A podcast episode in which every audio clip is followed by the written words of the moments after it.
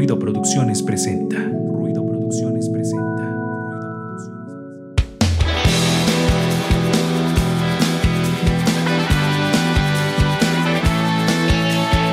Esto es Ruido de Fondo, un espacio para compartir, difundir e intercambiar música e ideas. Juntos, hagamos ruido. Ruido de Fondo. con subterfugios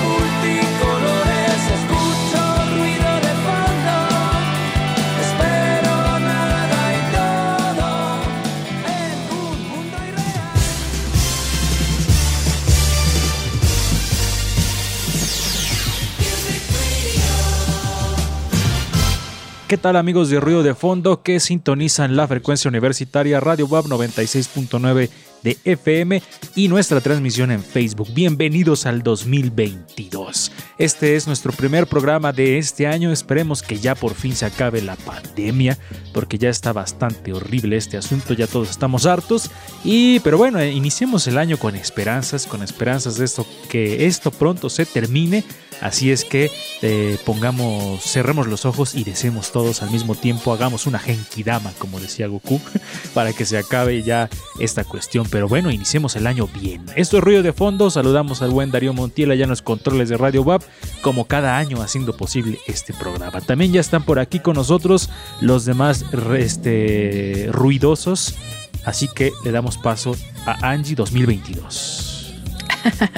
Hola amigos, pues un gusto, ahí como nos nombraban en, en Facebook, el tridente ruidoso, creo.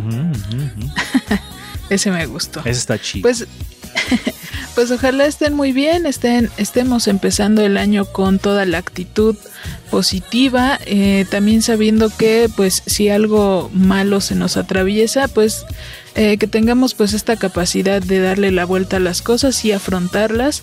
Eh, les mando un fuerte abrazo y recuerden que nos pueden seguir en redes sociales, estamos como Ruido Pro 1 en Instagram y en Twitter, Ruido Producciones en Facebook y YouTube y en Spotify nos encuentran como Ruido de Fondo FM. Ahí estuvo el saludo de Angie Rocker para iniciar este 2022 y también para iniciar este nuevo año. Ya está por aquí presente Resendis.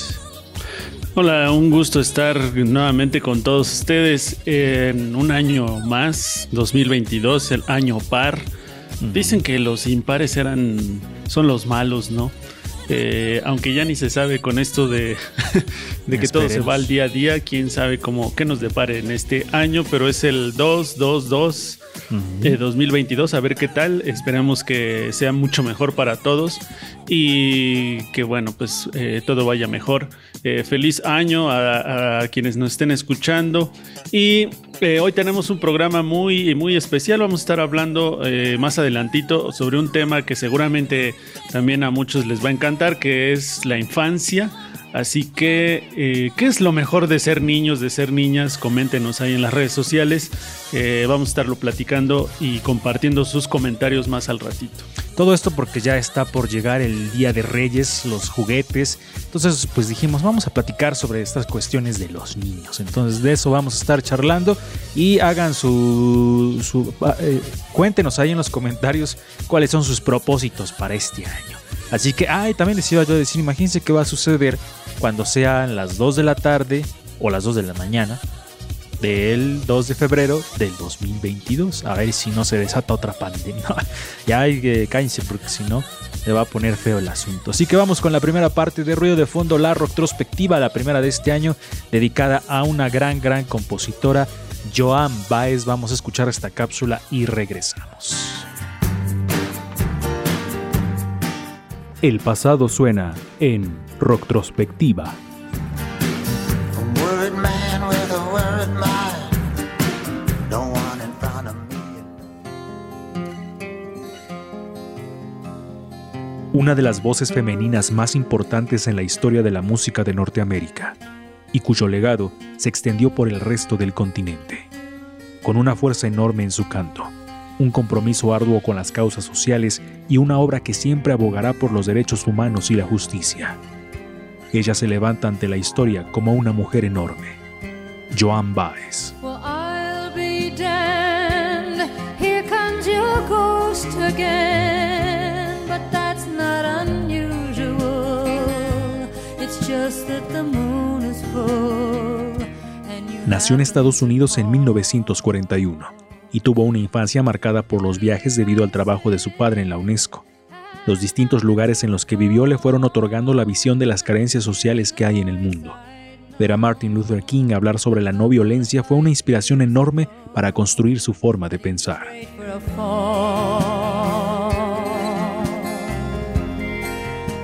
Durante su adolescencia comenzó a tener contacto con la música y poco a poco su habilidad para la ejecución e interpretación se hicieron más notables. Ya en su juventud comenzó a tocar en clubes pequeños donde la escena folk de Estados Unidos surgía con fuerza. Uno de sus primeros registros discográficos fue el álbum Folk Singers Round Harvard Square, que grabara junto a otros dos cantantes. Más adelante conoce a los músicos Bob Gibson y Odetta, figuras importantes en el folk de esos momentos. Gibson le ofrece tocar en el Festival de Folk de Newport en 1959, siendo el comienzo de su carrera profesional.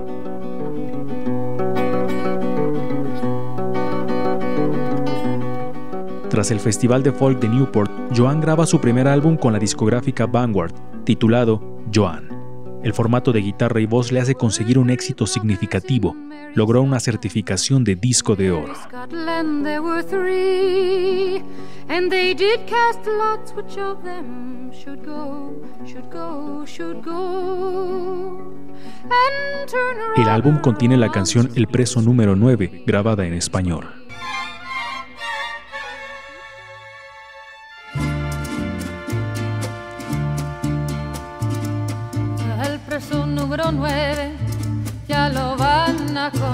La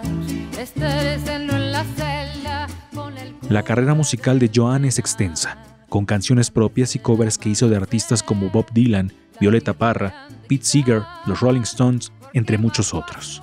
Además de su legado musical, se destaca el discurso político-social que siempre la ha acompañado.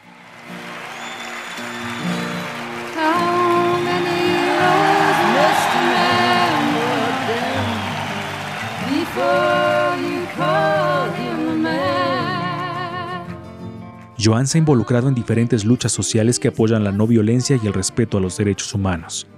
Mostró abiertamente su postura en contra de la guerra de Vietnam. En diferentes ocasiones, la arrestaron por bloquear la entrada del Centro de Reclutamiento de las Fuerzas Armadas de los Estados Unidos en Oakland, California. Además, tuvo un papel decisivo para la creación de la fundación de la sección estadounidense de Amnistía Internacional en la década de 1970, organización con la cual sigue colaborando.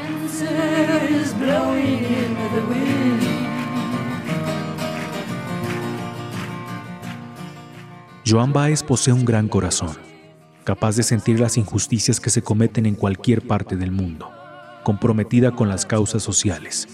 Su poderosa voz siempre nos acompañará en la lucha. Joan Baez, la reina de la canción de protesta.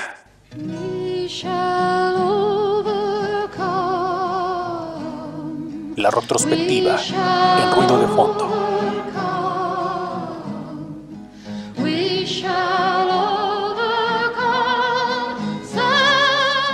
Ahí estaban escuchando la retrospectiva dedicada a Joan Baez, una grande de la canción de protesta Angie Rocker. Pues yo creo que Joan Baez es un ejemplo perfecto acerca de la congruencia, la congruencia como artista y, y también en tus acciones fuera del escenario. Entonces creo que eh, es una figura muy importante de tener en cuenta por parte, como decía, de su discurso eh, letrístico y en las canciones, pues también el discurso al apoyar y al también ser eh, arrestada varias ocasiones. Entonces, pues un, un gran ejemplo y una gran historia esta de Joan Baez. Ahí estuvo la cápsula de esta semana aquí en Ruido de Fondo. Ya empezamos con las trabaciones. Angie Rockers andaba yendo ahí en su internet, pero bueno, eso ya es pan de cada año. Entonces vamos con lo que sigue aquí en Ruido de Fondo, la sección de cine, ruido, cámara, acción con Cristian Ramírez. Ruido, cámara, acción.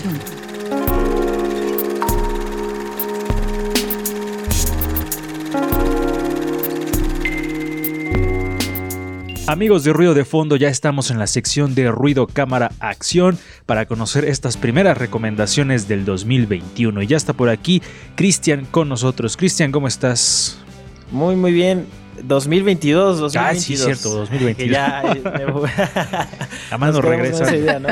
Me ando Parece regresando en el- tiempo. 2020 y ya de ahí no pasamos, ¿verdad? Sí, ya. Pero sí, eh, un gusto, un gusto estar aquí una noche más con ustedes. Vamos a darles unas recomendaciones que, bueno, son... Una es, acaba de salir en diciembre, entonces, este, y creo que sí es obligatoria que la vean. Está en Netflix. Y la otra, pues ya es un clásico, pero vamos a hablar de ella porque ahorita en el cine eh, ha tenido como un, un tipo de mm, continuación que podría ser interesante. Perfecto. Entonces ahí están los el inicio de estas de lo que vamos a hablar en la sección de cine, así que date amigo, date. Muy bien, pues vamos a comenzar con vamos a comenzar con esta película eh, en cine aleatorio, comenzando con la peli- con la pregunta de qué pasaría si el mundo en el que vives realmente es una ficción, si realmente en el mundo en el que vivimos es un programa creado por una megacomputadora muy avanzada y realmente lo que estamos viviendo es falso, ¿no?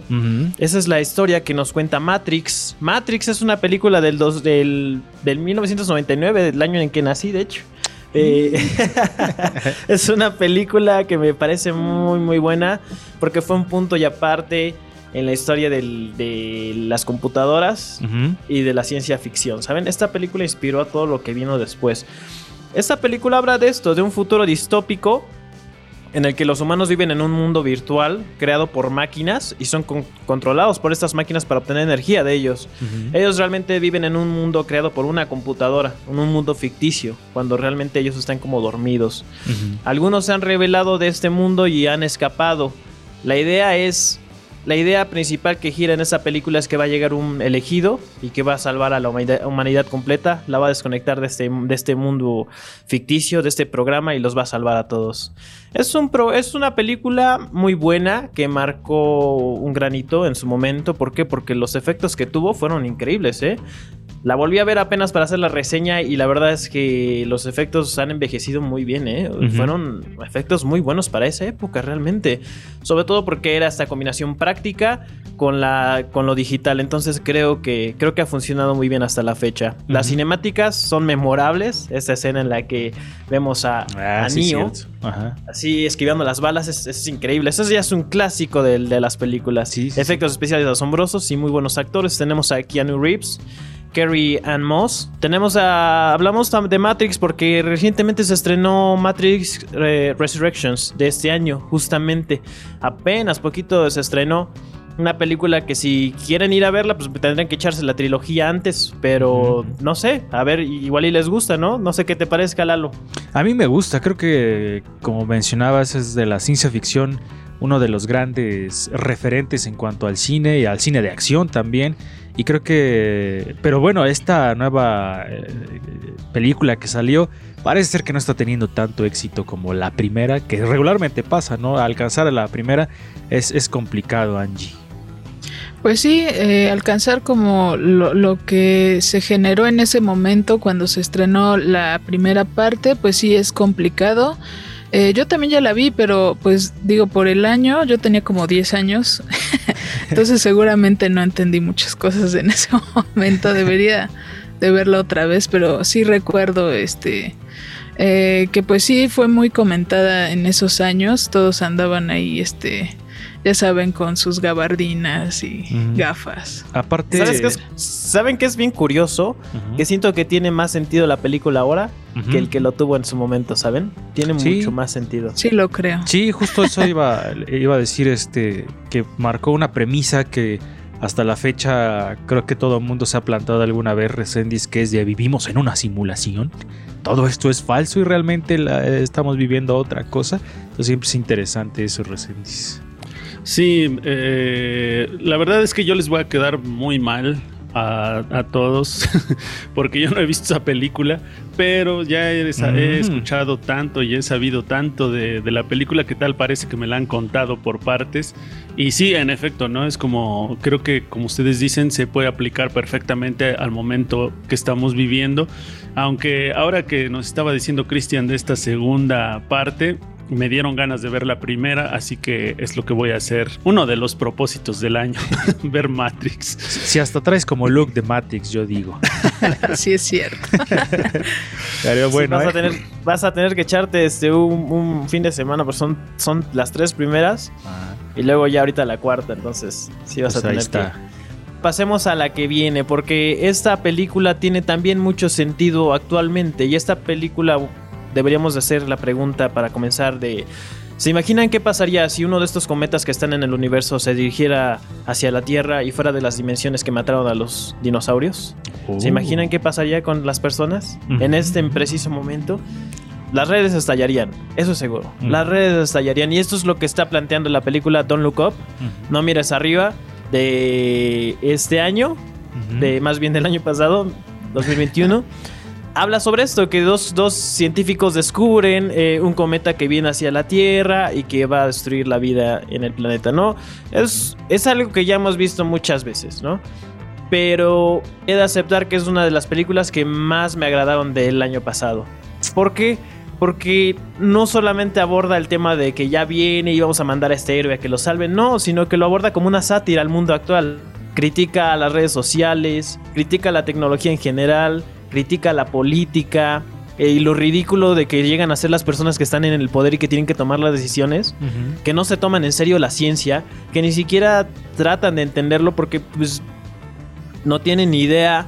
Habla sobre la ignorancia, habla sobre el gobierno, los medios y hubo una hubo una línea que me gustó mucho sobre un que dijo un crítico y dices que la película es una sátira a la indiferencia del, los, del gobierno y de los medios hacia la crisis climática como una analogía. Y funciona perfectamente. En esta película vamos a tener actuaciones increíbles, o sea, de, de actores muy, muy buenos del momento, como Leonardo DiCaprio, Jennifer Lawrence, tenemos a Timothée Chalamet, tenemos a Jonah Hill y Meryl Streep. O sea, la- el casting está increíble, pero lo que expone está mejor. No, la verdad es que tuve muchas veces en las que me reí, me reía a más no poder y otras en las que estaba diciendo, ¿esto es en serio? What? ¿Esto es en serio? Eso es- no sé si a ti te darían ganas de verla, eh, Resendiz. Sí, totalmente. Lo que eh, va a ser interesante verla. Eh, sobre todo el tema, ¿no? Que como dices, una mezcla entre sátira, crítica y demás. Bueno, pues es de mis, de mis temas favoritos. Sí, la verdad es que suena bastante, bastante chido. Creo que es una propuesta sumamente interesante que se ubica como dentro de la frontera del 2021, del 2022, como que pertenece a los dos años.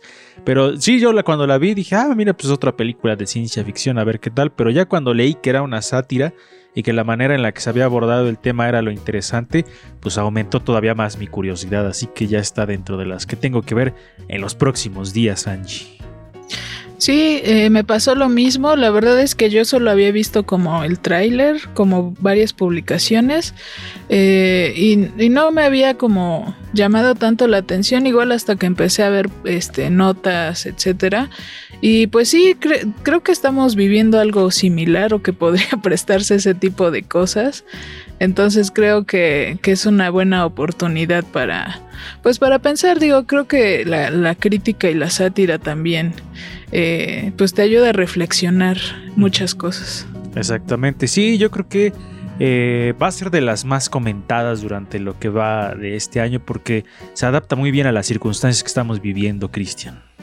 Sí, completamente, completamente una película que nos va a hacer pensar mucho, ¿eh? Nos va a hacer, nos va a hacer replantear eh, cómo estamos viviendo esta época digital, cómo estamos interactuando y lo que estamos haciendo realmente, ¿no? Eh, con la información y con la desinformación. O sea, funciona perfecto para este momento que estamos viviendo el coronavirus. Funciona perfecto. Entonces, es obligada, está en Netflix, así que no hay excusa para que no la vean. ¿Vale? Así que ahí está. Perfecto. Se nos ha acabado el tiempo en esta sección. Gracias, Cristian. Nos escuchamos en la sección de cine la próxima semana. Y le mandamos un saludo a todos los que están escuchando esta transmisión.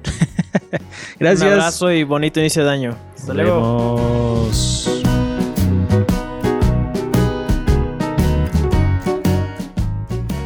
Bueno, ahí estaban escuchando estas propuestas para iniciar el año. Interesantes, eh, como comentábamos ahí, eh, Don't Look Up, No Mires Hacia Arriba, que está en la frontera de 2021 y 2022, pero interesante. Y Resendiz con su confesión de que no ha visto Matrix. Entonces, tarea para este año. Y vamos con lo que sigue, que es Mujeres en Frecuencia, Angie. Pues en esta ocasión en Mujeres en Frecuencia vamos a hablar de esta muñequita otomí que se llama Lele. Vamos a escuchar la historia y ahorita regresamos. Mujeres en Frecuencia.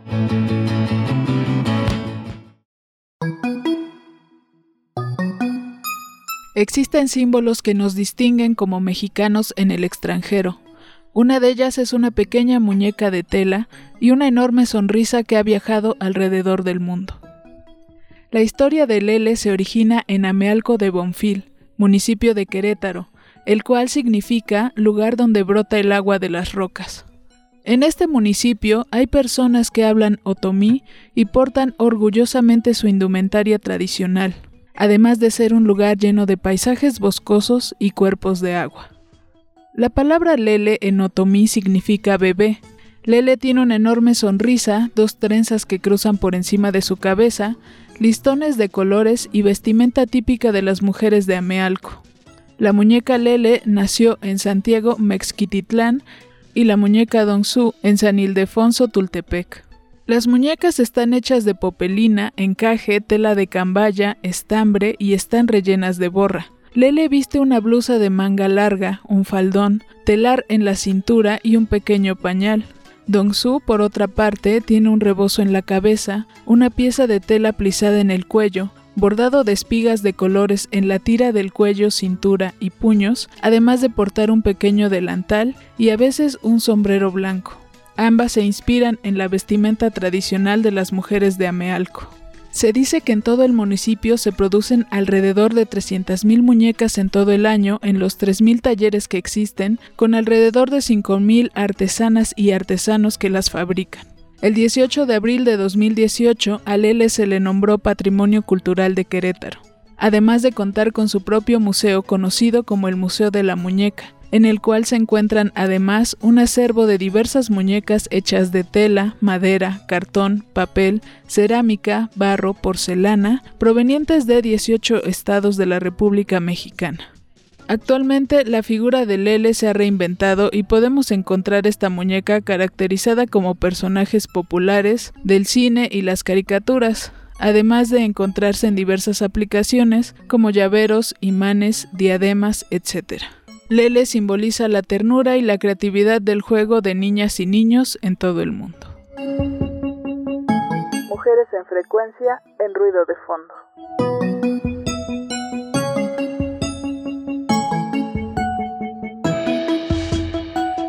Pues ya regresamos, estaban escuchando Mujeres en Frecuencia. Recuerden escuchar las cápsulas en el Spotify de Ruido de Fondo FM, ahí las encuentran.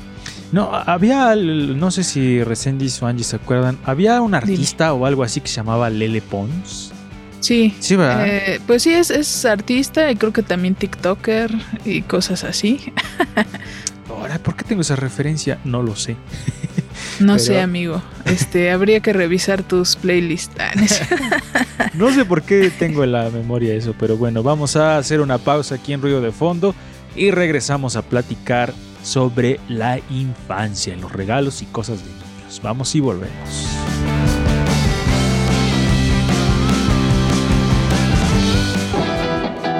Estás escuchando Ruido de Fondo. Hagamos ruido.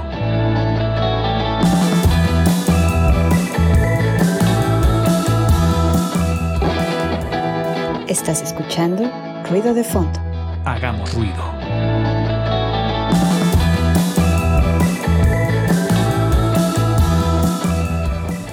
Ya estamos de regreso aquí en Ruido de Fondo a través de nuestra transmisión en Facebook y de Radio Bob 969 de FM. Vamos al feedback, el tema de esta noche aquí en nuestro programa donde vamos a estar platicando de la infancia y cosas de niños.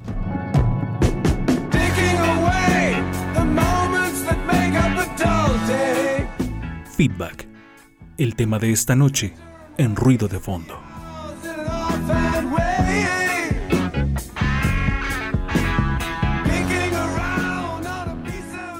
Ya estamos en el feedback aquí en Ruido de Fondo. Hoy vamos a platicar, como ya lo reiteramos muchas veces, sobre los niños. Así que, Recendis, ¿cuál ha sido...? Bueno, Recendis fue el de la idea de platicar sobre la infancia, porque pues ya estamos cerca al Día de Reyes, así que pues, que inicie Recendis con el tema de este 2022, el primer tema del 2022. Bueno, pues eh, estábamos platicando acerca de esta gran festividad que viene en este año 2022 y que es el Día de Reyes. Así que, mm, pues de ahí que pensamos en hablar de la infancia, porque la infancia es uno de los, de los eh, momentos más agradables de nuestra vida. Quiero pensar que sigue siendo esos, esa- ese momento, ¿no?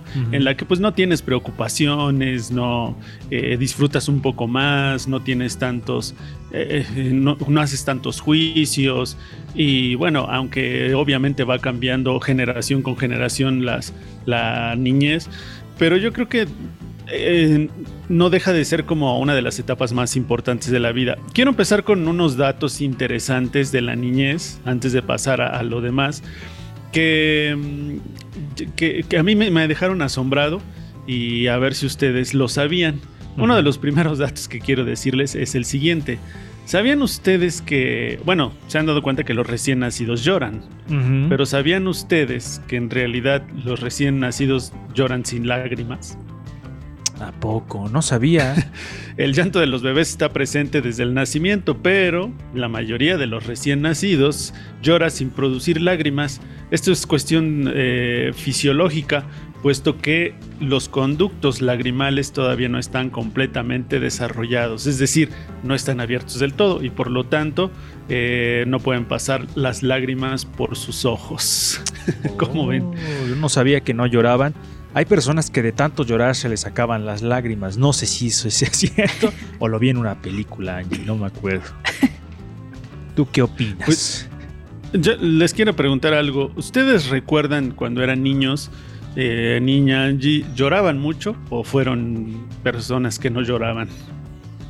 Mm, pues supongo que lo, lo normal.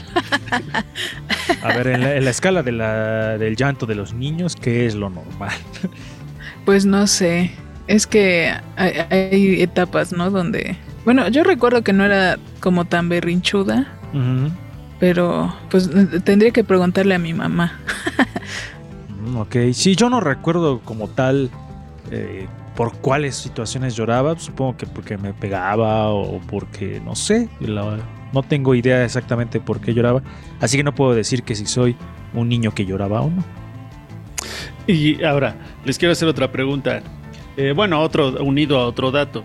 ¿Sabían ustedes que los niños, eh, si ustedes se, se han preocupado últimamente, las, las queridas y los ruido escuchas, queridas ruido escuchas, de bajar de ¿Eh? peso, ¿sabían ustedes que el, el mejor momento para bajar de peso es cuando se es bebé? Resulta que es normal que los recién nacidos o cuando son bebés sufran una pérdida de peso durante los primeros meses de su vida. De hecho, suelen perder entre 5 y 10% del peso que tenían al nacer. Pero pues se supone que no tienen que preocuparse porque este peso se irá aumentando con el paso de los días. Y esto me hace pensar en que sí hay bebés que son como que nacen como muy gorditos, ¿no? ¿O ustedes qué opinan? Sí, creo que sí. Hay eh, bebés que nacen bastante grandes. Ya después eh, son personas delgadas, pero pues no sé. Yo no sabía que perdían peso, Angie. No, yo tampoco hasta ahorita me vengo enterando de eso. Me, lo hubieran dicho antes, hubiera empezado antes a hacer ejercicio. Desde bebé a las abdominales. Una, una de las cosas que a mí me llamó mucho la atención, ustedes han visto este programa del Shark Tank y donde pues ven que hacen muchos, eh, hay muchos emprendedores, ¿no? Queriendo poner ahí negocios y demás. Una vez me llamó la atención una propuesta que era de unas chicas, me parece, que estaban haciendo algo así como, como un cofre donde era como se iban almacenando, no sé si algunos recuerdos o algo así, pero uno de, los más, uno de los más importantes era de los, de, de los dientes. Eh, cuando pierdes los dientes, ven que está la creencia de que dejas tu diente y que el ratón te va a traer dinero. No sé de dónde salió esa idea, pero esto me lleva al siguiente dato y la siguiente pregunta. Hasta los tres años los, los niños no, no tienen dentadura completa. Los primeros dientes suelen aparecer entre los 6 y 7 meses y los 12 meses. Después, poco a poco irán completándose la dentadura. Sin embargo, la mayoría de los niños no presentan todos los dientes hasta los 3 años de edad. Y como sabemos, estos serán dientes de leche que se irán cayendo a partir de los 6 años. ¿Ustedes recuerdan la, la caída de sus dientes y si tenían esa idea del ratón de los dientes? Nah, son payasadas. Eso del, eso de los del ratón de los dientes es un invento gringo. Porque aquí en México eso no es muy común. Que yo sepa. O al menos yo nunca tenía la. Nunca tuve esa creencia del ratón de los dientes. Recuerdo que ya que los tenía flojos, luego me los tumbaba así a propósito. Pero al menos yo no. No sé, Angie, creo que tú sí tenías la creencia del ratón. Yo sí dejaba Tú- mi diente. ¿Pero tú todavía tienes dientes de leche o...? Pues que yo sepa, no, ya, ya están, ya son los verdaderos y eso me preocupa porque luego se caen y Ay, pues ya no hay, sí, ya no hay forma de repararlos, ¿eh? si los primeros dientes son de leche, ¿estos de qué son? De requesón, ¿no es cierto? de yogur, ¿Y no qué, te, sé. qué te dejaba el ratón, Angie? ¿eh? ¿Qué te ¿Qué dejaba, me el, dejaba ratón? el ratón? Pues dinerito, ahí dejaba. Pues ahora con esta pobreza, entonces... de- Voy a dejar- intentarlo. Sí. No manches, se, oye- se- se oía como bien ambiciosa Angie. Pues dinerito, dinerito. Eso le dejaba el ratón de los dientes. Pero Y una nota, por ahí la tengo. El ratón me dejó un, un, un pequeño recado. Si la encuentras, pásanosla para que la pongamos Para en ilustrar. pantalla. y ya ustedes puedan ver exactamente lo que le dejaron a Angie el ratón de los dientes. Oh, eh, siguiente, siguiente punto. ¿Ustedes le tienen miedo a los extraños? Luego Angie ha comentado Sí. eso, ¿no? Y- Ay, pues sí. Luego a los extraños con, con camionetas este Suburro. suburban y, y sombreros y cinto piteado y botas así. Sí, da mucho miedo. Los, pequeños, las pequeñas aproximadamente a los 8 meses, suelen desarrollar miedo a los extraños a los 8 meses. Esta conducta adaptativa es completamente normal, pero lo curioso es que la mayoría no manifiesta dicho miedo cuando se trata de otro niño. Oh, sí, pues es como los perros, ¿no? Que ven así como a sus iguales, pues no les tienen miedo y ven a un humano, pues entonces sí. Y les iba yo a decir algo antes de continuar con los datos. Creo que cuando ese es uno niño, el, el- y por ahí lo he visto también en redes sociales, el peor deseo y el más tonto que puede uno tener es ser adulto. Cuando ya te das cuenta de lo que es ser adulto, dices, no, nunca hubiera deseado crecer. Porque cuando eres niño, justamente quieres ser adulto, no quieres ser ya grande para hacer ciertas cosas. Que sí, hay cosas chidas de ser adulto y todo, pero la mayoría no, la mayoría están horribles. Entonces, si ustedes que nos están escuchando son niños, no deseen ser adultos porque después ya no van a saber cómo salir de ahí, Angie. Ya no van a saber cómo salir de sus deudas. Ándale. A ver, ¿cuál es? Si tuvieran, digamos, a ustedes que nos están escuchando y ustedes aquí el, el tridente ruidoso, ¿cuál creen que sería una advertencia que le harían a un niño de ser adulto? Como de, hey, ten cuidado con eso que cuando seas adulto. Que le digas, ¿qué? O, qué no harías, que no como adulto. ¿Qué sería? O lo más feo de ser adulto. ¿Qué le podrían decir a un niño, Angie? Ay, estoy pensando en qué podría. Resendi, ya tienes tu respuesta. Pásamela, ¿no es cierto? Que- que- creo que hay algo fundamental en, en los... Es que los niños creo que todavía no son conscientes de lo que nos enemista a, la- a la- a los seres humanos ya en nuestra vida actual.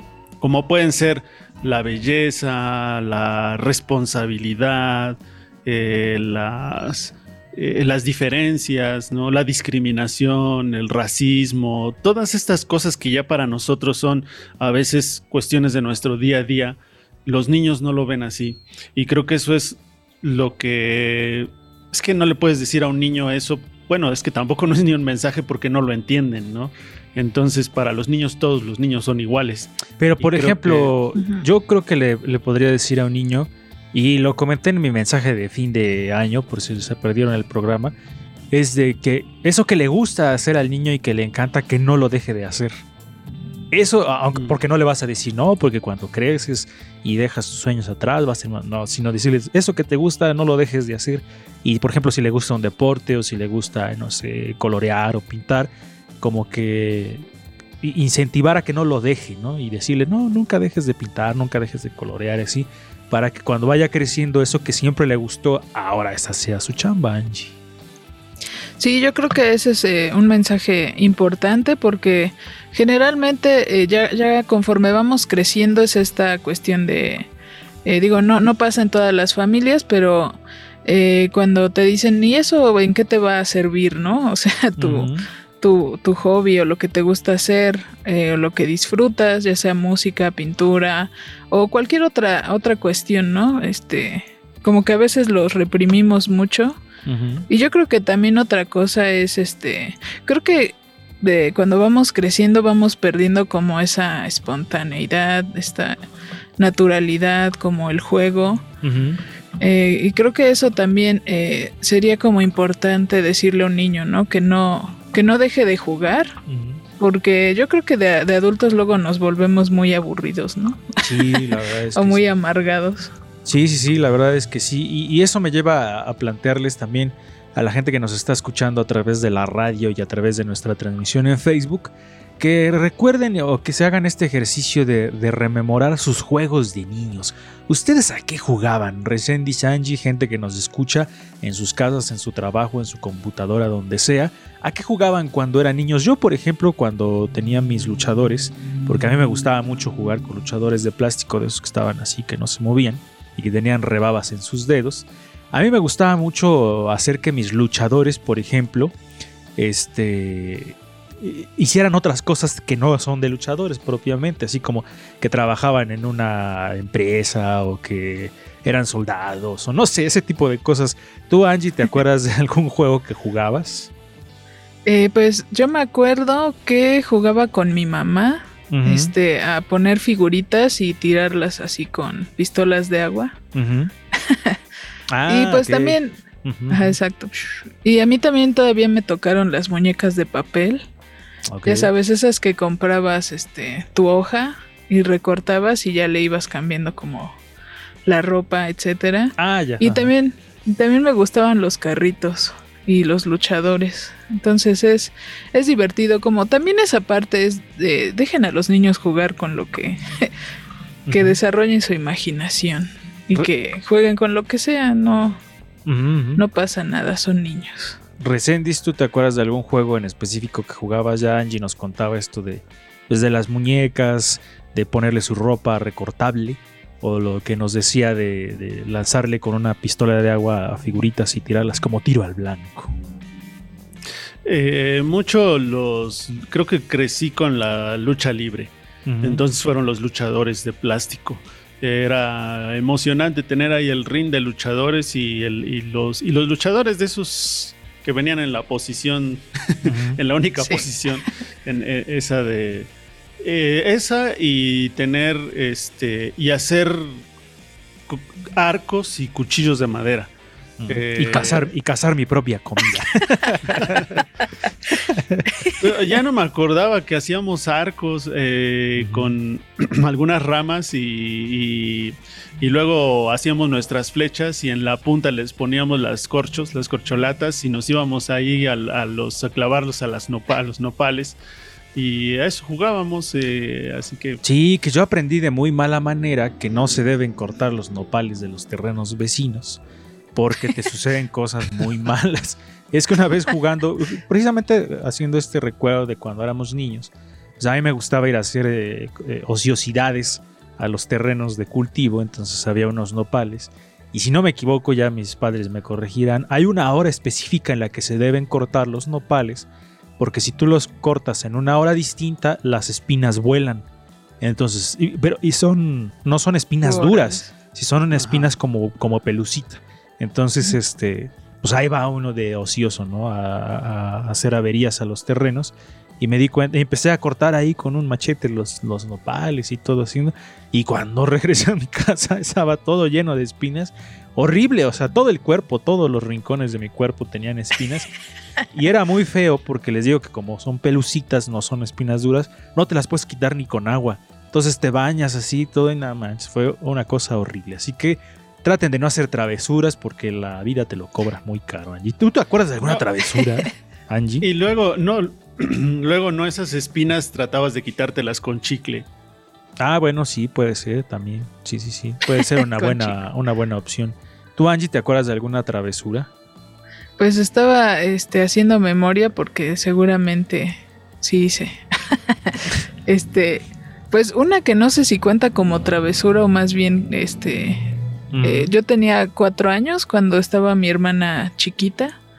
Entonces una vez mi mamá me dijo, este, cuida a la niña en lo que, o sea, fue un ratito así muy pequeño, no nada más tenía que vigilarla y pues se fue, se fue caminando. y yo no me di cuenta hasta que mi mamá me dijo, Angélica, ¿qué hace la niña en la cocina? Y yo, ¿qué? ¿Mi hermana? ¿Dónde? Y pues ya se había ido caminando así, Ah, agarrándose de la pared. yo sé que se había ido así, ya la tía iba por la por el periférico. Agarró el triciclo. Y, se fue. Ándale. No. Y ahí quedaba el meme este de y se marchó. Y se marchó. Sí. Ay, no manches. Sí, que nos cuente la gente también ahí, aparte de los juegos que jugaba, pues las travesuras que hicieron cuando niños, porque creo que esa es una de las cuestiones que, que más divertidas de hacer niño, hacer travesuras. Digo, no hay que vigilar qué tipo de travesuras hacen los niños, pero eso así como de, eh, no sé, de trepar árboles o de repente estar, que ya pintaron las paredes y ese tipo de cosas, pues creo que son travesuras divertidas, reseñis.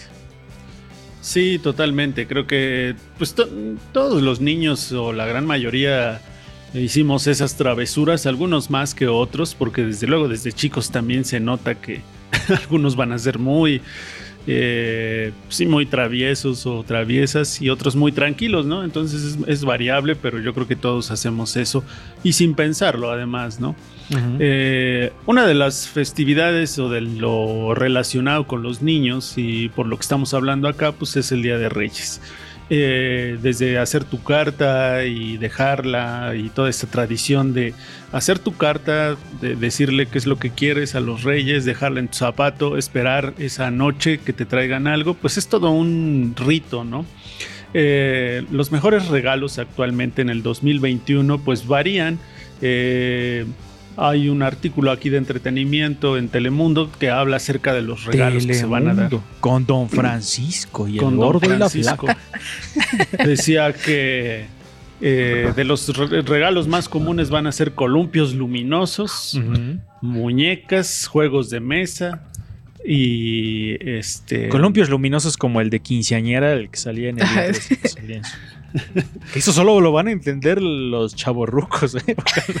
No sé, más Más no van- rucos que chavos, ¿no? Sí, no, mejor ya me callo. Seguimos con la lista. Y, y bueno, pues es algunos regalos y obviamente aparatos electrónicos. ¿Ustedes cuál fue sus, sus regalos de Navidad? Bueno, más bien de Día de Reyes.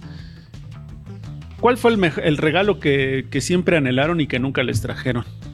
Yo creo que un ricochet, que ese era el, el de ese carro a control remoto, ese me gustaba mucho. A la fecha también se me hace muy increíble ese carrito, que era un carrito como 4x4 que, que tenía, digamos, doble vista, porque si se volteaba todavía seguía andando. Entonces ese, ese siempre lo quise, pero pues evidentemente la- la- la- la- los ingresos no eran tan chidos en esos momentos, entonces pues no se pudo. Angie, ¿tú te acuerdas de alguno que hayas querido y que no te trajeron o no te regalaron?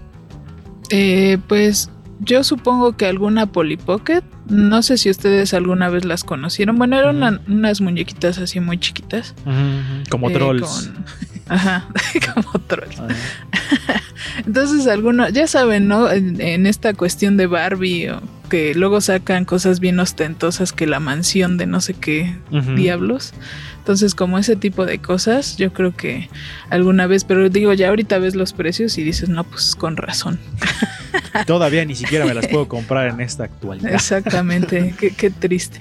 No, y es que sí, como dices, luego sacan así cada escenario todo todo ostentoso, como dices que la mansión. o- ah, bueno, recientemente estaba viendo una que se los recomiendo ahí, creo que ya se los había dicho en Netflix, el documental de los juguetes que nos formaron, o The Toys Made Us, y cuentan, por ejemplo, la historia de cómo surgió He-Man, que yo pensaba que había surgido como una caricatura y no, en realidad surgió como un juguete.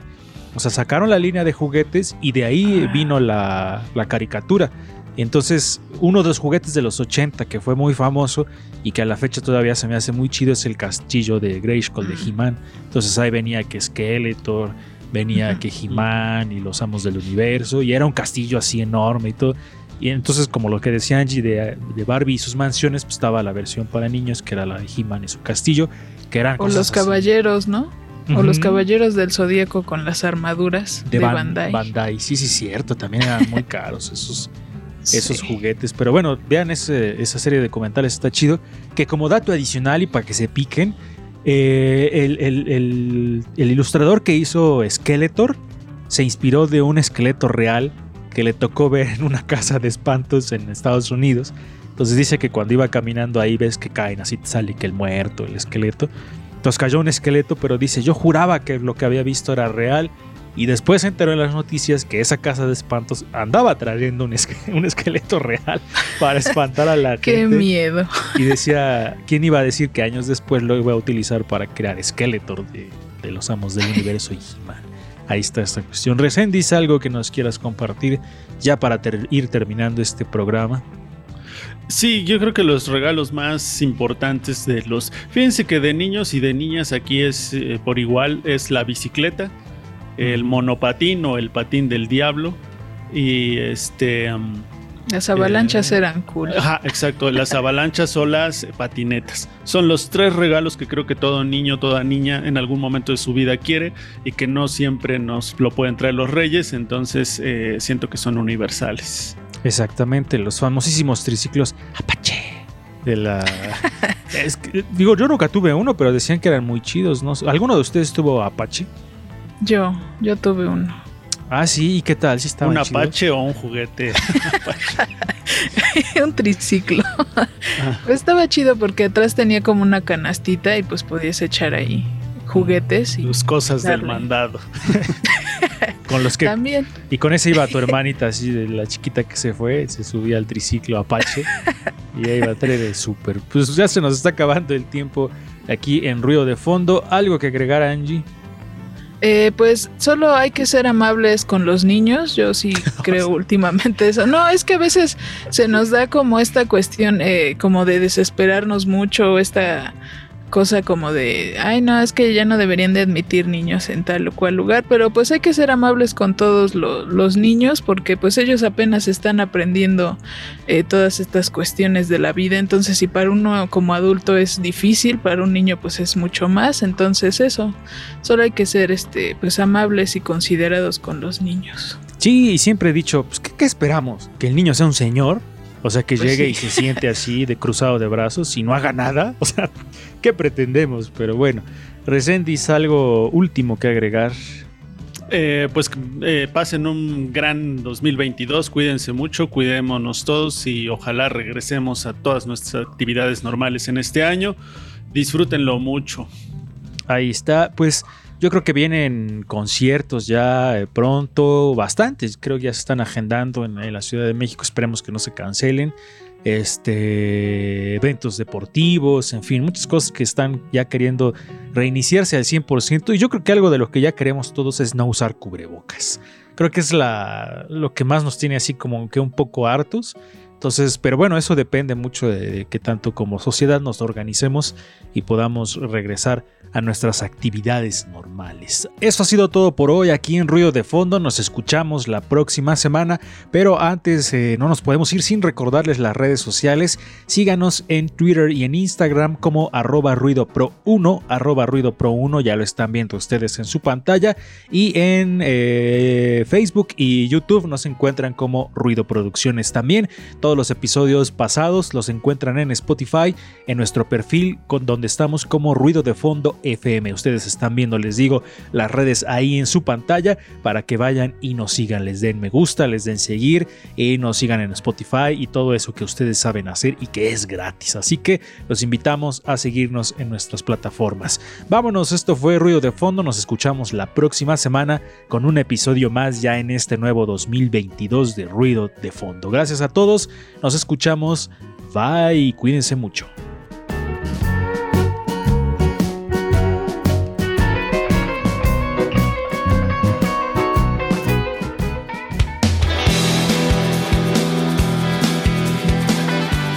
Por hoy ya hicimos ruido, ya hicimos ruido. Escúchanos en la siguiente emisión de Ruido de Fondo. Síguenos en todas nuestras redes sociales, en Facebook, Twitter, Instagram y YouTube como Ruido Producciones y en Spotify como Ruido de Fondo FM. Ruido de Fondo.